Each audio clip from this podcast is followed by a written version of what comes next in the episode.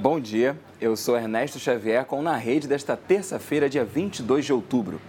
Escolas públicas têm até 31 de outubro para conferir, complementar e corrigir, se for o caso, as informações escolares preliminares do Censo Escolar 2019. Os gestores escolares precisam estar atentos ao prazo. A conferência dos dados deve ser feita no sistema EducaCenso. O censo escolar é coordenado pelo INEP e realizado em colaboração entre as secretarias estaduais e municipais de educação e com a participação de todas as escolas públicas e privadas do país. O censo abrange ensino regular, educação especial, educação de jovens e adultos, o EJA, e educação profissional.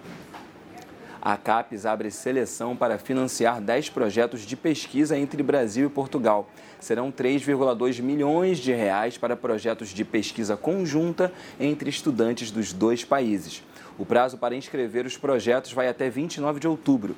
Ainda tem uma semana para o encerramento do prazo serão selecionados 10 projetos com, no máximo, dois anos de duração nas seguintes áreas de conhecimento: ciências do espaço, ciências do mar, alterações climáticas, inteligência artificial, computação avançada e medicina oncológica.